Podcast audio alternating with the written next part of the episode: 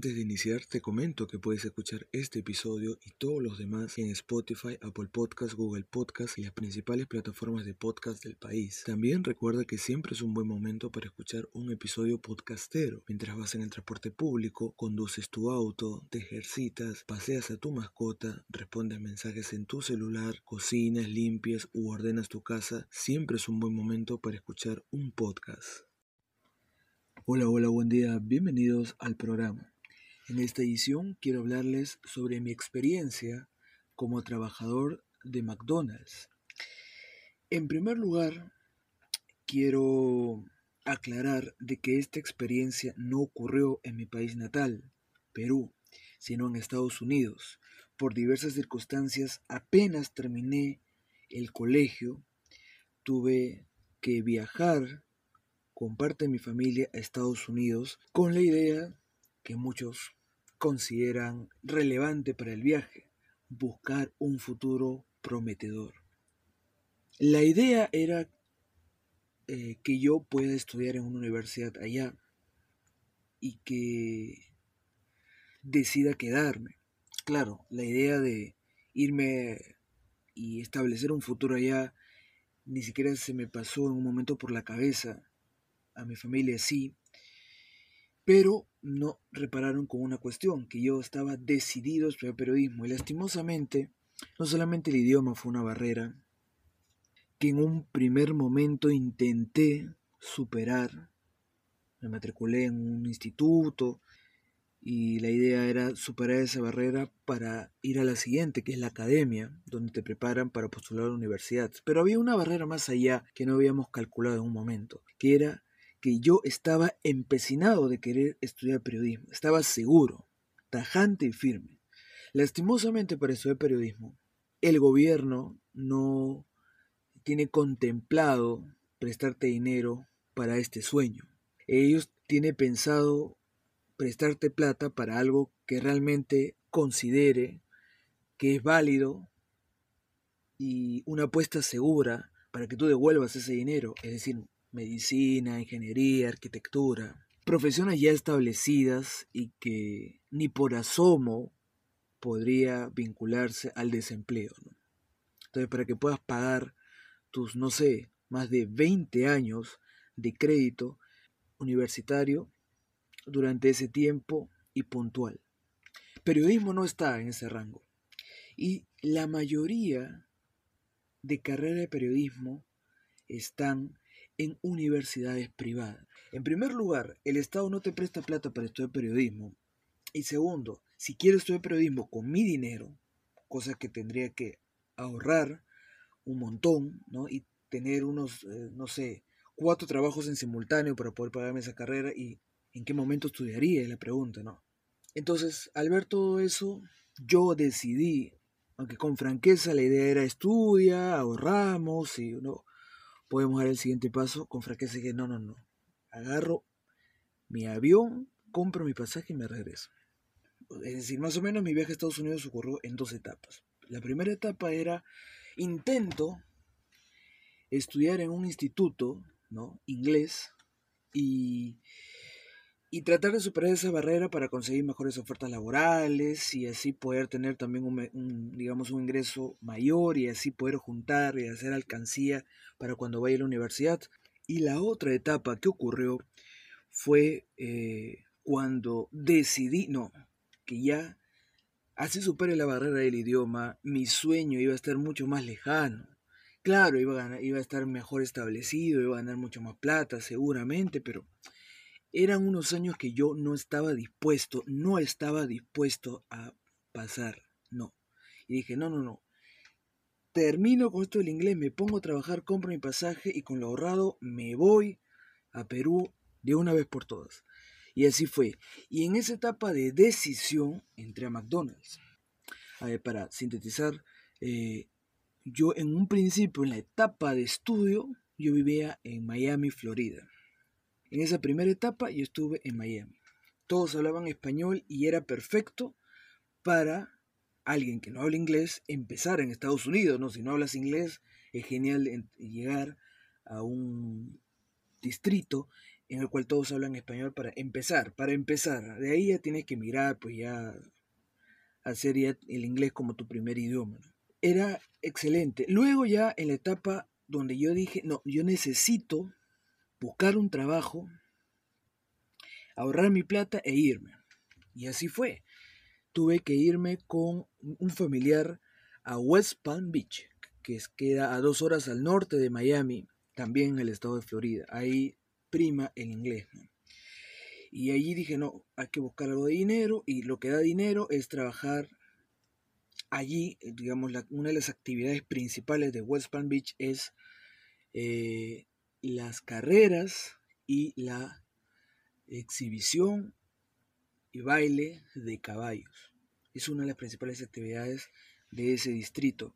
Entonces, lo que da plata, lógicamente, es cuidar a animales, cuidar a caballos.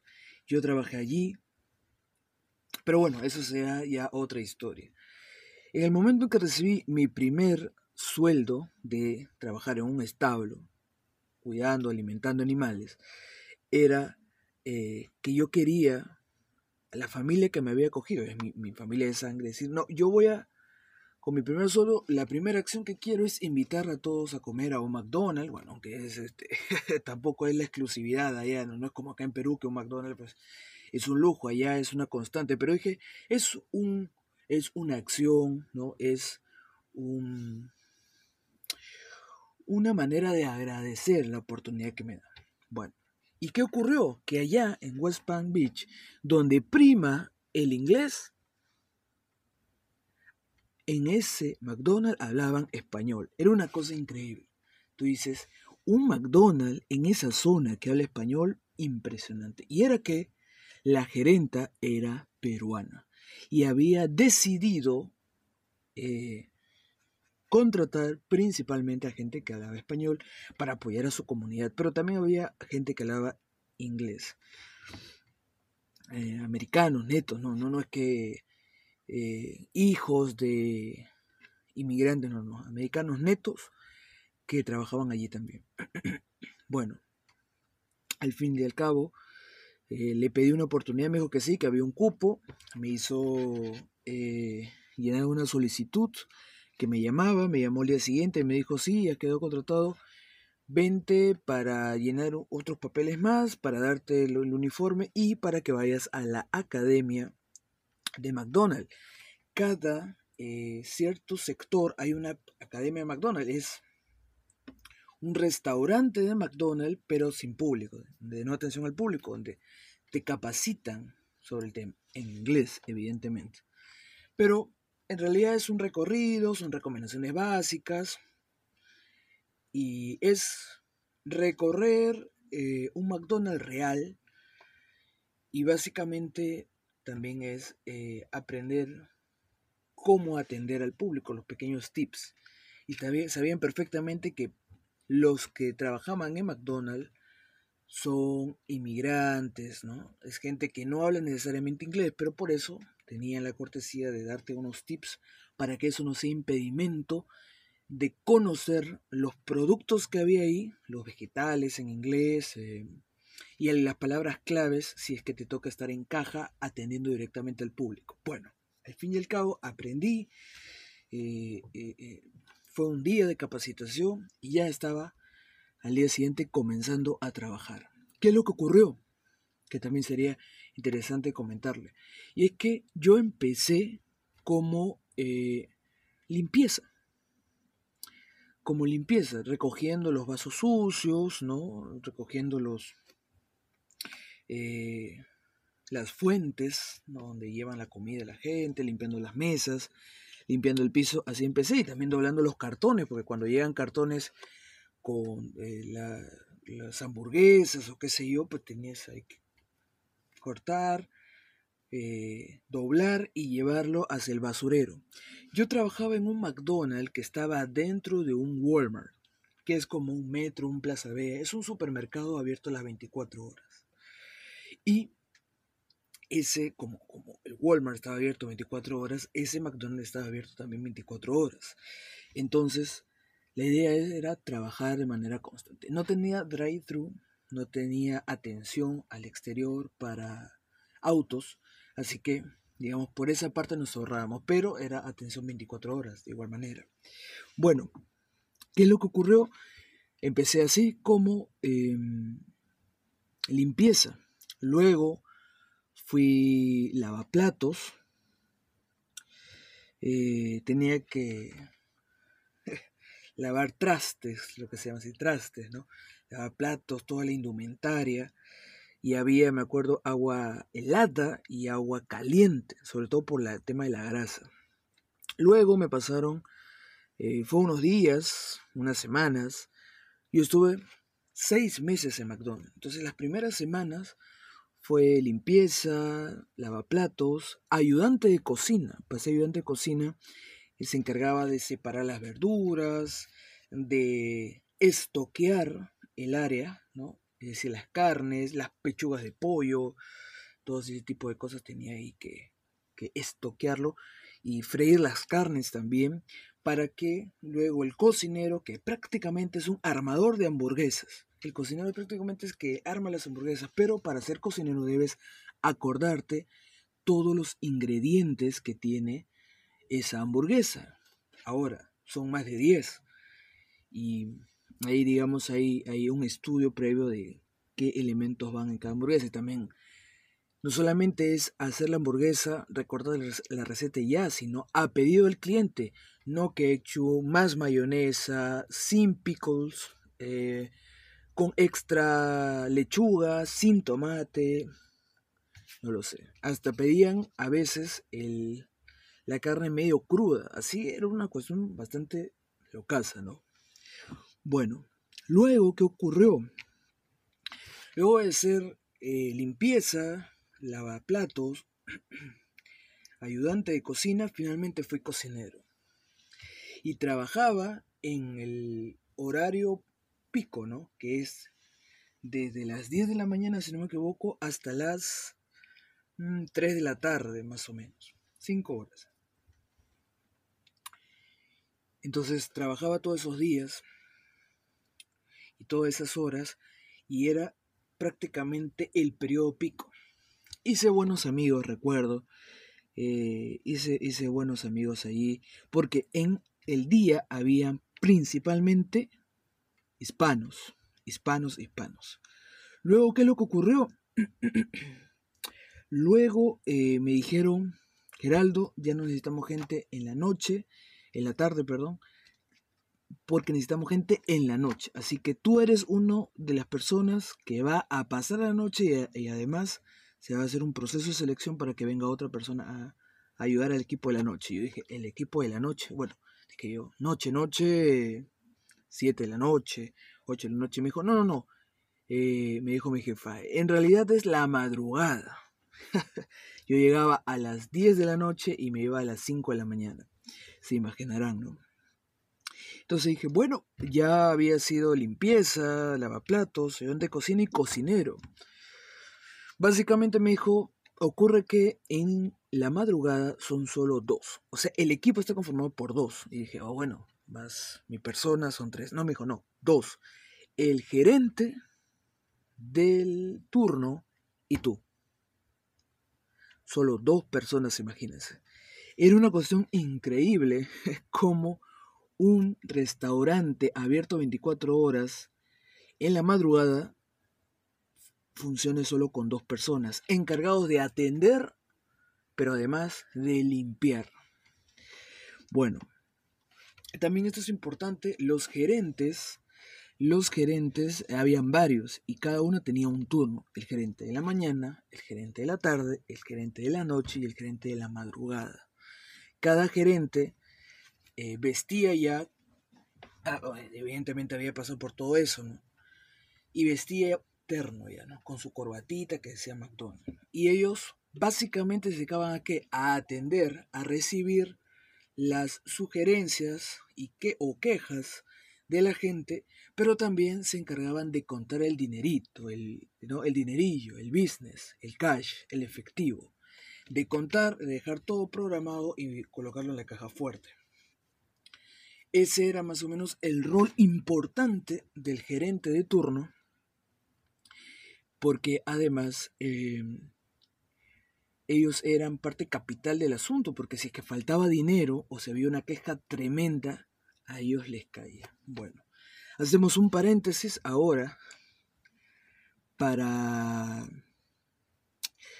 poder contarles la otra parte del asunto. Mi experiencia siendo trabajador en McDonald's, pero en turno madrugada, donde aprendí caja y a atender al público en inglés. Muy bien, luego de un paréntesis necesario para mí, retomo la historia.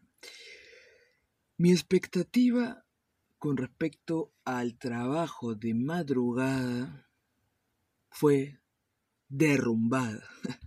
Uno pensaría, bueno, en la madrugada se va a trabajar menos, se va a huevear. Ya, ¿para qué me preocupo de tantas cosas?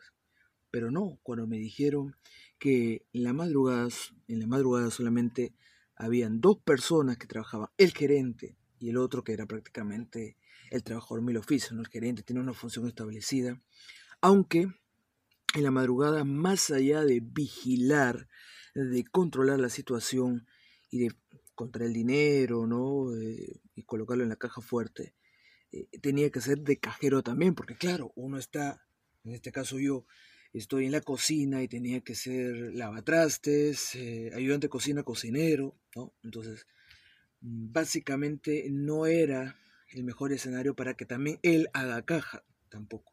Entonces, allí conocí a un buen amigo que hablaba solamente inglés, Jamal. Era un, eh, era un norteamericano, afro, descendiente, así que fue genial porque en un principio, aunque el idioma fue una barrera, simplemente después no lo fue más. Eh, él sabía que yo sabía, sabía que yo sabía, sabía que yo manejaba muy poco el inglés y tuvo la gentileza de hablarme con palabras claves para que pudiera entender, incluso cuando él, eh, eh, digamos, hablaba o decía una oración, trataba de resaltar las palabras claves para que yo pueda entender.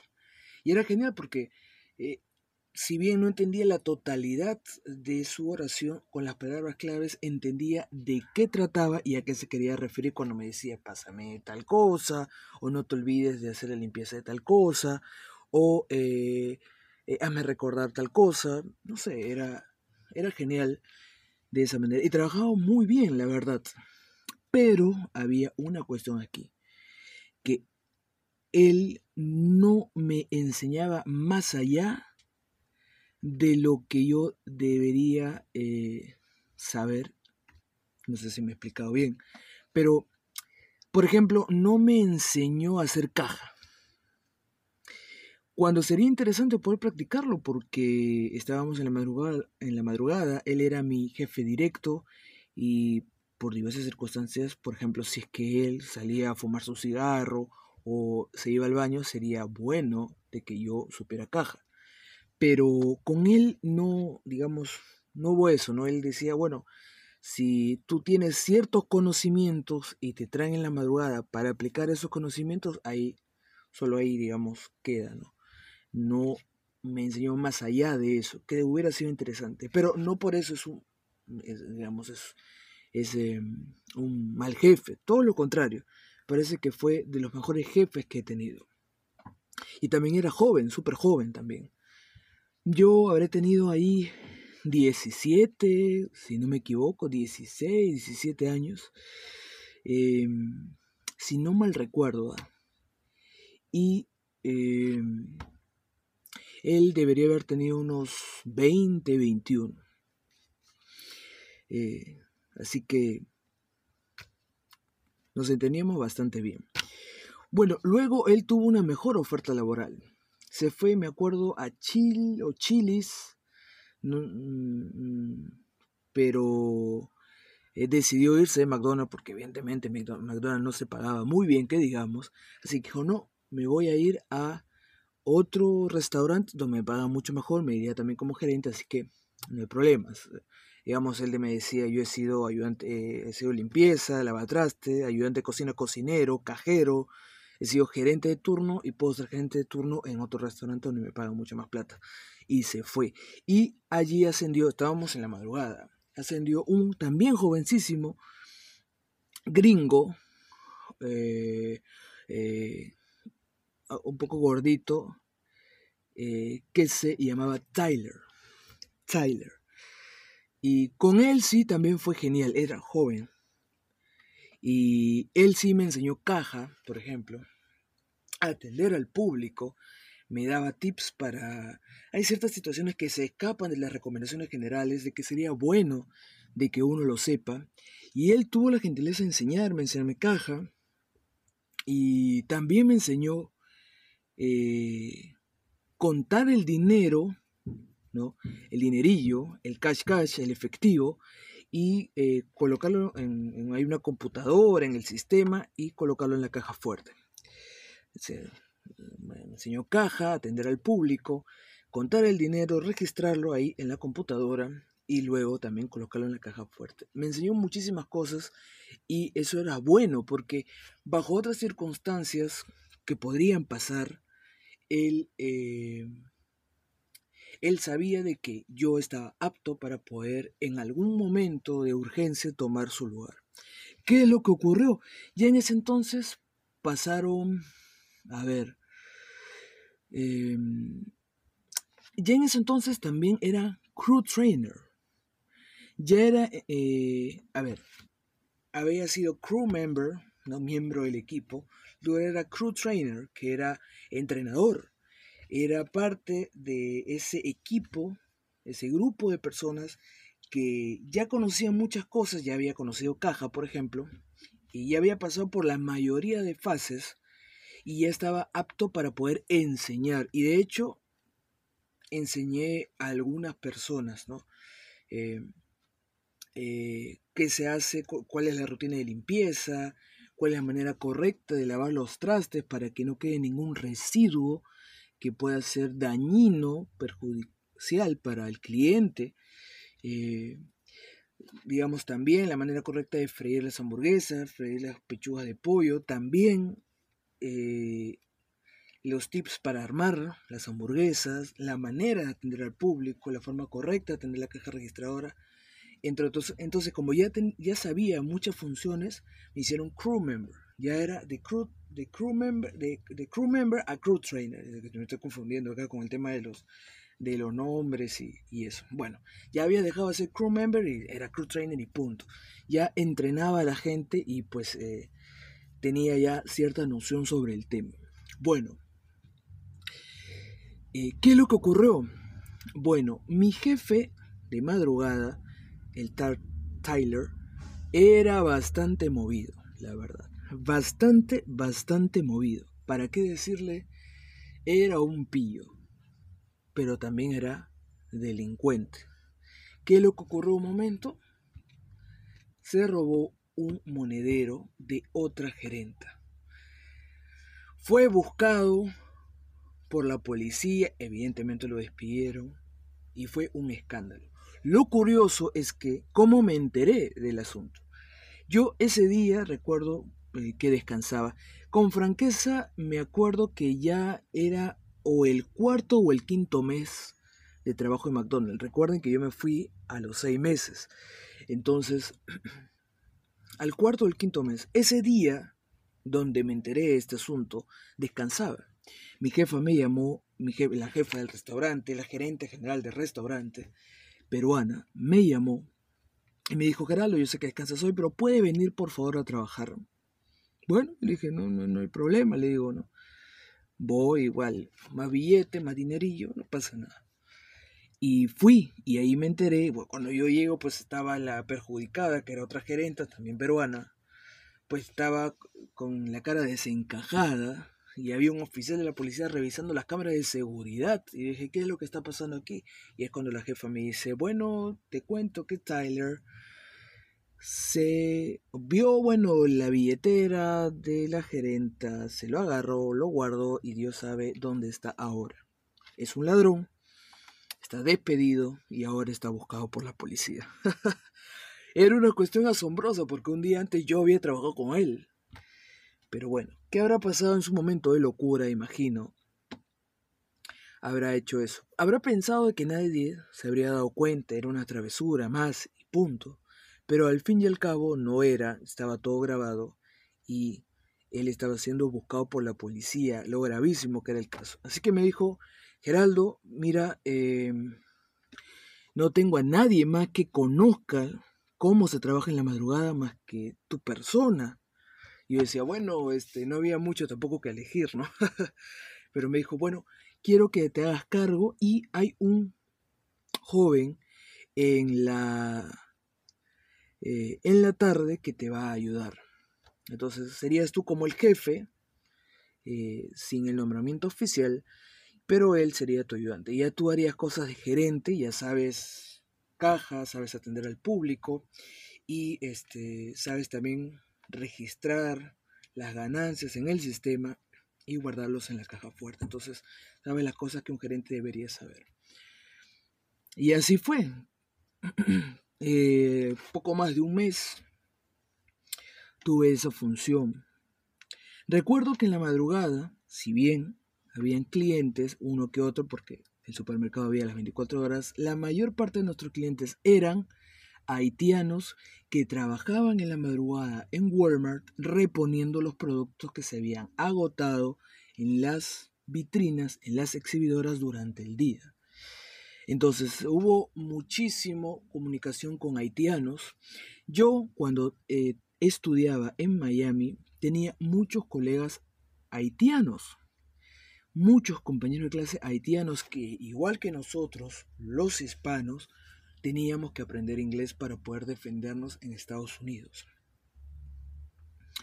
Y sabía algo de criollo y algo de francés, o sea, palabras claves, los saludos y algo, eh, como saba, saba bien, bonjour, eh, entre otras palabras que ya lo he olvidado. que bueno, ahora que, bueno, ahora que lo digo, después de muchos años después, eh, ya hasta sonaron bastante raro. Eh, bajo eso, fui también eh, el gerente por unos días, por unas semanas del restaurante, el gerente de turno. Y yo ya desde el inicio, ustedes sabían, como lo vengo contando en este podcast, eh, desde el inicio yo estaba completamente seguro de que mi futuro no estaba en Estados Unidos, sino tenía que regresarme a Perú a estudiar lo que yo soñaba, que era periodismo, y en la universidad que yo quería. Eh, entonces dije, desde el inicio que, salí de Miami para irme a West Palm Beach a trabajar en, oficios que me den un poco más de dinerillo y poder juntar eh, mi pasaje de avión, eh, ya al quinto mes más o menos, dije, he juntado lo suficiente, me voy a comprar mi pasaje de avión y me voy de aquí. Finalmente, poco más de cinco meses, había decidido irme de Estados Unidos e inmediatamente entré, papá, compré mi pasaje de avión y dije, listo, ya está hecho. Me voy en un mes, se acabó, punto final en el del asunto. Y ese mismo día, pues me voy, poco más temprano, para hablar con la gerenta general, la peruana que me había dado trabajo. Y yo le, para comunicarle que eh, había comprado mi pasaje y el mes siguiente yo ya no trabajaría más en McDonald's porque estaba estaría en Perú eh, haciendo las gestiones para entrar a la universidad. Ese día voy más temprano y no se imaginan qué es lo que ocurrió. Yo le digo, jefa, justo quería hablar con usted sobre un asunto. Y me dice, yo también quería hablar sobre un asunto, Geraldo, la típica, ¿no? La de, la de películas. Pero quiero empezar yo porque creo que yo tengo noticias que te pueden agradar, me dijo. Entonces dije, bueno, hay que escucharlo. Y me dijo, después de ver de que ha pasado varios meses y tú has respondido bien, incluso cuando yo decidí pasarte en la madrugada, no solamente porque era un tema de emergencia, sino que te quedes en la madrugada, Lo hice, me cuenta ella, adrede, con la intención de que tú aprendas inglés. Porque si te quedabas en el día, con franqueza, todo el mundo habla español y nunca ibas a aprender inglés. Y ya en la madrugada ibas a forzarte a aprender inglés. Y lo bueno es que respondiste bien porque tuviste una buena comunicación con tus jefes, pero además tuviste buena comunicación con los clientes. Supiste responder ante situaciones adversas y por eso pues eh, decidí darte el encargo de jefe de turno de madrugada y también estás respondiendo bien al asunto. Por eso he decidido que ya no seas un encargado de la jefatura de la madrugada, sino seas ya jefe. Y he puesto tu nombre en la lista para que en los próximos días vayas a la academia de McDonald's para que te capaciten un par de semanas y puedas ser jefe. ¿Eso qué significa? Nuevos roles y también más dinerillo, ¿no? Mejor sueldo, más cash, más efectivo, más bling bling. Entonces dije yo, wow, increíble. Yo llegando y, pensando de que siendo limpieza, ¿no? Un lavaplatos, o un cocinero. Con eso iba a poder juntar mis centavitos y poder eh, comprar mi pasaje después de un par de meses. Al final se convirtió en una cuestión mucho más grande. Conocí a mucha gente, hice muy buenos amigos, me posicioné dentro del restaurante sin querer, eh, aprendí muchas cosas. Yo pensé que me iba a quedar detrás de este mostrador principal y terminé aprendiendo caja, hablando en inglés con la gente, contando dinero, colocando dinero en la caja fuerte, registrándome en el sistema oficial de McDonald's para eh, informar sobre las ganancias del día. Era una cuestión increíble. Como alguien que no tenía expectativa alguna sobre la posibilidad de mejora de situación, de posicionamiento, ¿no? de performance, pero también de salario.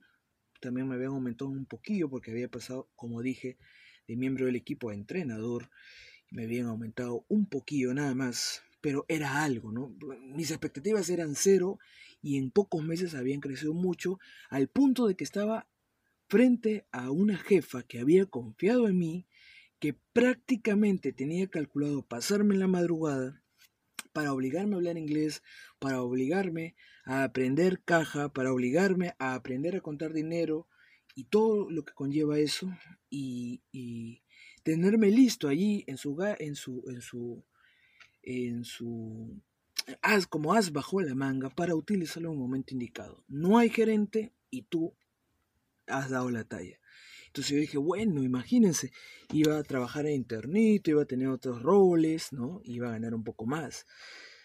Pero ¿qué ocurrió? Ya había comprado mi pasaje, era mi decisión y le dije, bueno, jefa, con franqueza, le agradezco ese interés suyo de haber confiado en mí para poder tener ahora ese puesto, pero ya compré mi pasaje y me voy a Perú. Mi jefa, decepcionada, ¿no? Porque ¿cómo es posible? Pero prácticamente te has formado acá. Eh, has ido progresando a pasos agigantados, me dijo. Y estás a punto de ser jefe de turno. Eso no solamente te va a ayudar a mejorar tu currículum, vas a ganar más dinero y cuando quieras puedes migrar a otro restaurante como en su momento mi primer jefe directo, Yamal, eh, bueno, se le cruzó esa oportunidad. Entonces iba a posicionarme entre los restaurantes, iba a poder ganar más dinero, pero dije, la decisión estaba dada. Y bueno, mis últimas semanas fue eso, ¿no? Prácticamente de despedida y me fui estando a punto de ser gerente de turno de McDonald's una historia bastante increíble. ¿no? Como alguien con expectativa cero logra avanzar con tanta rapidez por situaciones que se presentan, situaciones adversas que se presentan y ya llegas por intuición, por interés de quedarte, por trabajo innato que te nace para poder ayudar y contribuir al ambiente laboral, pero que te nace y termina siendo una respuesta efectiva ante momentos difíciles. Pero fue una muy buena experiencia. Diría yo que si tuviera un hijo, lo exhortaría que primer, uno de sus primeros trabajos sea entrar a McDonald's. Porque te enseñan desde cero. Yo no sabía, es decir, he tenido trabajos, y ya les podré contar en otro podcast sobre el asunto. He sido hasta de eh, esta persona que se encarga de de llamar a los clientes y de comunicarles qué cosa hay de menú o de desayuno, porque mi abuela tenía un puesto rodante, ¿no? Eh, vendía moliente, vendía chicha, pero también vendía pan, eh, papa con huevo, choclo con queso, entonces tenía un, puesto rodante yo me encargaba de llamar. Desde eso fui, entre otras cosas, dice, también, eh, como le dije, trabajé, eh, también trabajé de carpintero, ojo, en Estados Unidos. En Estados Unidos trabajé de carpintero un par de semanas. También será otra experiencia que les puedo contar en un podcast. Eh, trabajé en un establo, como les dije al inicio del programa. Trabajé en un establo dando de, de comer y de beber a los caballos, entre otras cosas, ojo, que también me gustaría guardarlo para otro programa. Y bueno, en Perú, después de, después de lo de Estados Unidos, hasta fui vendedor de pinturas. Entonces, se imaginarán que yo no he tenido una vida tan sencilla. La idea era viajar a Estados Unidos para que con esfuerzo mi vida mejore, pero no ocurrió con la rapidez que yo hubiera querido. Tampoco fue porque muchos dicen, ah, fue una respuesta fácil, irte, huir de la realidad y no luchar por tus sueños. No, es que yo veía que mi sueño se veía prácticamente impedido en Estados Unidos. Yo quería ser periodista. Yo quería ser periodista. Y así pasar la barrera del idioma, venían muchas barreras más que me iban a complicar la situación. Y tener claro de que si quería estudiar periodismo tenía que trabajar muchos años para hacer una caja fuerte, un chanchito, un ahorro eh, considerable para recién estudiar periodismo en Estados Unidos, lo veía lejano. Lo veía lejano. Entonces decía, y encima es en una universidad privada, carísimo, carísimo. Si te presta el Estado 30 mil o 40 mil dólares, imagínate cuánto te costaría para entrar en una universidad privada donde el modo de vida es carísimo. Entonces, no es que huir el asunto. Eh, además, por otra cuestión, yo quería hacer periodismo en mi país. Quería aportar pequeño granito de arena a mi país con mis artículos, con mis entrevistas. Quería hacerlo en mi patria. Ahora soy periodista. He terminado la carrera y tengo el título de bachiller. Es decir, tengo la constancia de haber estudiado oficialmente la carrera universitaria de periodismo y con ello puedo irme a otro país a ejercer. También es una probabilidad que ocurra en el futuro. La cuestión de vivir de mi trabajo en el extranjero tampoco está perdida. Bien, esto ha sido todo por hoy. Los invito a suscribirse, darle me gusta, comentar y compartir los programas. Gracias a todos ustedes. Nos reencontramos en el próximo episodio. Buen día para todos. Antes de terminar, recuerda que puedes ayudarme financiando este proyecto a través de Patreon o PayPal. Te dejo los enlaces en la caja de descripción de este episodio.